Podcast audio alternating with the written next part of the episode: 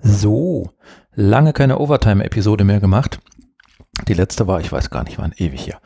Ähm, der Stefan ist hier von iOS Produktiv. Der Gerhard ist ähm, gerade nicht ähm, für dieses Thema, wie soll ich sagen, äh, dabei, weil es geht jetzt mal um unsere Aufnahmetechnik. Ähm, da gab es auf Twitter einen User mit dem Twitter-Kürzel oder dem Twitter-Account, wie sagt man, der Twitter-Kennung dem Händel Migre, M-I-G-R-A-E, der Micha.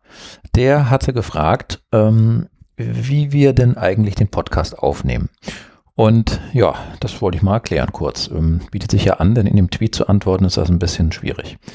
140 Zeichen ist doch ein bisschen wenig. Da haben wir ja, der Gerhard und ich, ähm, zu Beginn mal in den ersten Episoden so Nullnummer, erste, zweite, ein paar Experimente mal gemacht und haben selber mal versucht herauszufinden, wie nimmt man denn am besten auf, äh, was kommt, wo kommt es am besten raus, das Ergebnis, das beste Ergebnis raus und haben ja auch schmerzvolle Erfahrungen gemacht.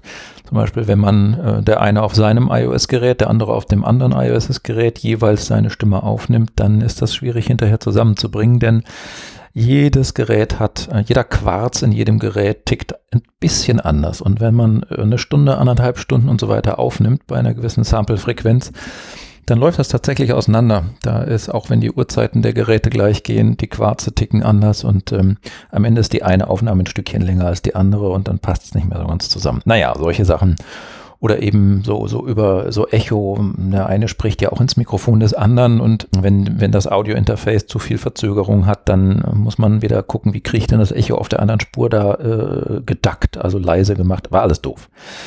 Ähm, da lohnt es sich, sich doch mal ein bisschen in der Podcast-Szene umzugucken und äh, kann ich wirklich nur empfehlen, da bin ich auch schon lange Mitglied in der Community Sendegate. Die hat die URL sendegate.de und ähm, da lernt man viel, auch über Aufnahmetechnik zum Beispiel und viele Tipps ähm, rund ums Podcasten.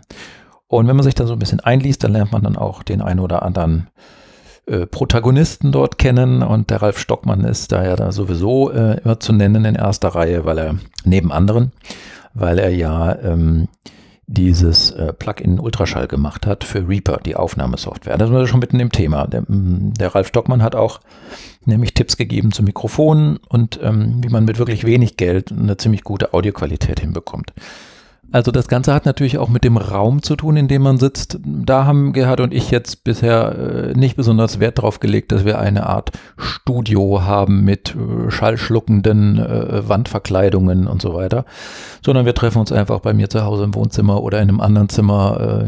Hier so ein kleines unterm Dach, so ein, so ein, so ein Dachgiebel, Empore, Etage, wo wir sitzen auf Couch und äh, Wipsessel und da haben wir dann unser, unser zu trinken und manchmal unseren Kuchen und dann machen wir es uns gemütlich und podcasten. So, und zwar sprechen wir beide, da haben wir uns jetzt erstmal für entschieden, denn da sind wir relativ gut beweglich, sprechen wir in Headsets. Ähm, ich habe auch ähm, ein, ein, ein fixes Mikrofon, so ein von, von Rode.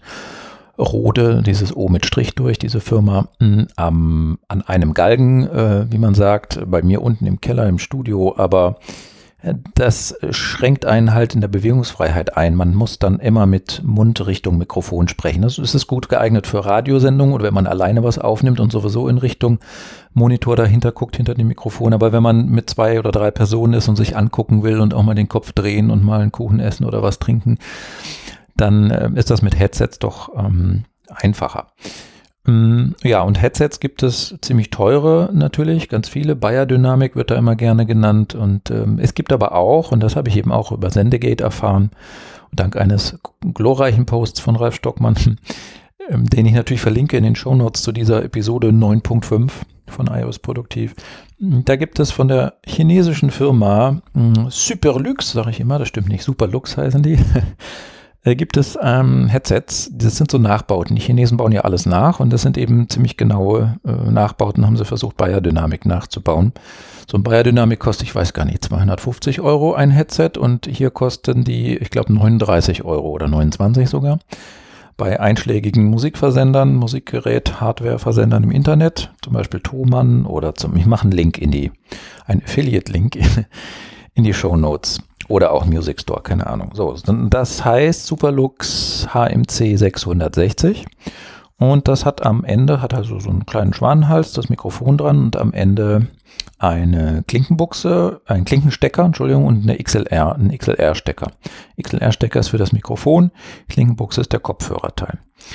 Der Ralf Stockmann empfiehlt, und das kann ich auch nur bestätigen, noch sich gleich für noch viel weniger Geld die äh, bequemen, kuscheligen Ohrpads dazu zu bestellen. Das ist dann auf Dauer angenehmer am Ohr als die Standard-Ohrpads, die da mitkommen.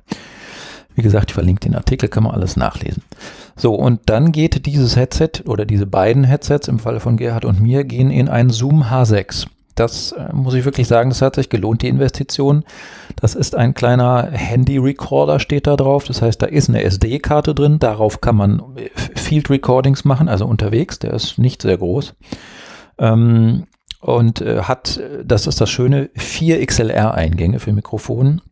Und dann nochmal zwei weitere. Also man kann so vorne so ein Aufsteckmikrofon drauf machen mit Links- und Rechtskanal. Da kann man also das Gerät quasi auch jemandem unter die Nase halten oder sich einfach mal in einen Café gegenübersetzen und auch gut aufnehmen. Aber wir äh, nutzen da die XLR-Buchsen für, wo wir die Headsets dann anschließen. Das Schöne am H6 ist, hat Phantomspeisung und zwar mit drei verschiedenen äh, Spannungen. Im Moment, und das ist wichtig, ähm, habe ich hier die 12 Volt eingestellt. Das liest man auch nach im Sendegate-Artikel, dass man nicht die acht üblichen, sonst üblichen 48 Volt Phantomspannung nimmt. Da funktionieren die Superlux nämlich nicht so gut damit. Und eigentlich, das steht auch im Artikel, ähm, reichen sogar noch weniger, reicht noch geringere Spannung. Aber mit den 12 Volt von dem H6 ist das super versorgt. Und ja, das ist das Schöne an diesem H6-Rekorder ist eben, man kann auf SD-Karte lokal auch mit Batterien mit dem Ding aufnehmen. Aber es hat auch eine USB-Buchse und man kann das über USB an Rechner anschließen, so wie das jetzt gerade vor mir steht an meinem MacBook Pro Late 2016 äh, mit Touchbar. ähm, und das ist ein Audio-Interface genauso fürs MacBook, wie man es auch standalone benutzen kann. Und das besonders Coole ist, es ist auch ein Audio-Interface, was an einem iPad oder iPhone funktioniert. Also ist großartig, sehr universell einsetzbar. Ähm, ja, und dann ist es ja eigentlich schon, das war schon die Hardware. Ich habe hier zu Hause so ein Brummproblem, so eine Brummschleife. Dafür habe ich mir auch, das habe ich nachgelesen im Sendegate-Forum. Eine Werbeveranstaltung für Sendegate hier heute. Ähm, ein, äh, ein Kabel gebaut, äh, was ich auf der einen Seite mit einem Stecker in die Steckdose stecke, aber aufgepasst, die beiden Hauptpins für äh, die Phase und die, ähm, den Nullleiter die sind ausgebaut aus dem Stecker. Das heißt, der Stecker ist nur dafür da, das ist so ein kreisrunder und kein schmaler, so ein kreisrunder Schuko, sagt man da Schuko? Weiß ich nicht, Stecker. Der ist nur dafür da, die, die Klammern am, in der Steckdose am Rand, die Erdung äh, abzugreifen. Und die Erdung von der Steckdose geht über ein selbst gebasteltes Kabel in irgendeine Buchse von dem H6. In meinem Fall ist das jetzt vorne die, was ist das? Line-Out, glaube ich. Ähm, ja, die Line-Out-Buchse. Und das ähm, reduziert das Brummen doch sehr stark. Ist nicht ganz weg, aber schon sehr viel mehr weg als vorher. Ja, dann geht es über USB, das Audiosignal in den Rechner und ähm, ich nehme hier auf mit Reaper. Auch das ist so ein Standard-Setup, äh, was man immer wieder, über das man immer wieder stolpert, wenn man sich ein bisschen schlau liest mit Podcast und wie machen das die meisten wohl oder was ist ein gutes Setup, erprobtes Setup. Reaper, R-E-A-P-E-R, e ich verlinke das alles, ist ähm, eine Audio-Software, die es ähm, für, ich glaube auch für Linux, aber auch für Windows, aber auch für Mac gibt.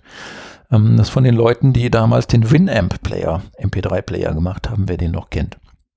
Die Oberfläche ist relativ, äh, finde ich, konfus und nicht so schön, aber das haben auch andere gesehen. Hier kommt wieder Ralf Stockmann und andere ins Spiel. Die haben Ultraschall entwickelt. Das ist so, eine, so ein Sammelsurium von Workflows, Oberflächen, Anpassungen äh, und so weiter, Menüanpassungen für Reaper. Und dieses Ultraschall installiert man sich da drüber sozusagen und dann hat man sogar ein Podcast-Menü und kann da der Reihenfolge nach, wenn man das möchte, vorgehen. Vorbereitung, Aufnahme, Schnitt, Publikation. Ähm, wir machen es ja so, dass wir quasi Live-to-Tape aufnehmen. Das heißt, wir sparen uns das, die Arbeit hinterher nochmal ähm, irgendwie zu schneiden. Es sei denn, es waren jetzt irgendwie längere Hustattacken drin, dann würde ich die natürlich schon rausschneiden. Aber ansonsten machen wir in Reaper eigentlich nur noch die, ähm, nach der Aufnahme höre ich mir alles nochmal an, schneide Husten raus und mach, setze die ähm, Marker, die Kapitelmarken. Das geht in Reaper auch wunderbar. Und dann exportiere ich die beiden Spuren als FLAC-Dateien, also in relativ guter, in, in, in lossless Qualität, aber komprimiert. und die ähm, Kapitelmarken als Textdatei und dann kommt Auphonic zum Einsatz. Ähm, Au, P-H-O-N-I-C, auphonic.com, glaube ich, ist eine Webseite von Audioingenieuren gemacht, die sehr viel Erfahrung haben und die das Audiomaterial, was man dort hochlädt auf der Webseite unter seinem Account, ähm, analysieren, aber mit Software. Also da sitzt kein Mensch manuell dran, sondern die haben sehr gute Software, die sehr gut analysieren kann, ähm, das, was da an Audiomaterial reinkommt und insbesondere auch für Podcasts. Die machen dann sowas wie Brummen raus, so, sowas wie ähm, Rauschen raus, äh, verstärken ähm, das Audiosignal, dass es nicht zu leise ist, also normalisieren, glaube ich, ein bisschen auch und, und so weiter und so fort. Und ähm, Auphonic gibt man dann aber auch gleichzeitig mit bei so einem neuen Projekt, was man anlegt, ähm, die ganzen äh, Metadaten, die für so eine Podcast-Episode von Interesse sind, äh, bis hin zu das so, so, so Titel und Trackname, was man so in iTunes braucht. Und man kann auch die Chapter Marks dann hinzufügen bei Ophonic und äh, man sagt am Ende, was soll denn entstehen. Ähm, in unserem Fall, wir machen immer eine MP3 und eine M4A-Datei. Und dann äh, kann man bei Auphonic auch sagen, ähm, soll das denn, wo soll das Endergebnis hin? Äh, möchte ich das per FTP downloaden? Irgendwo soll das wohin geschoben werden? Per FTP oder zu Dropbox oder wo auch immer.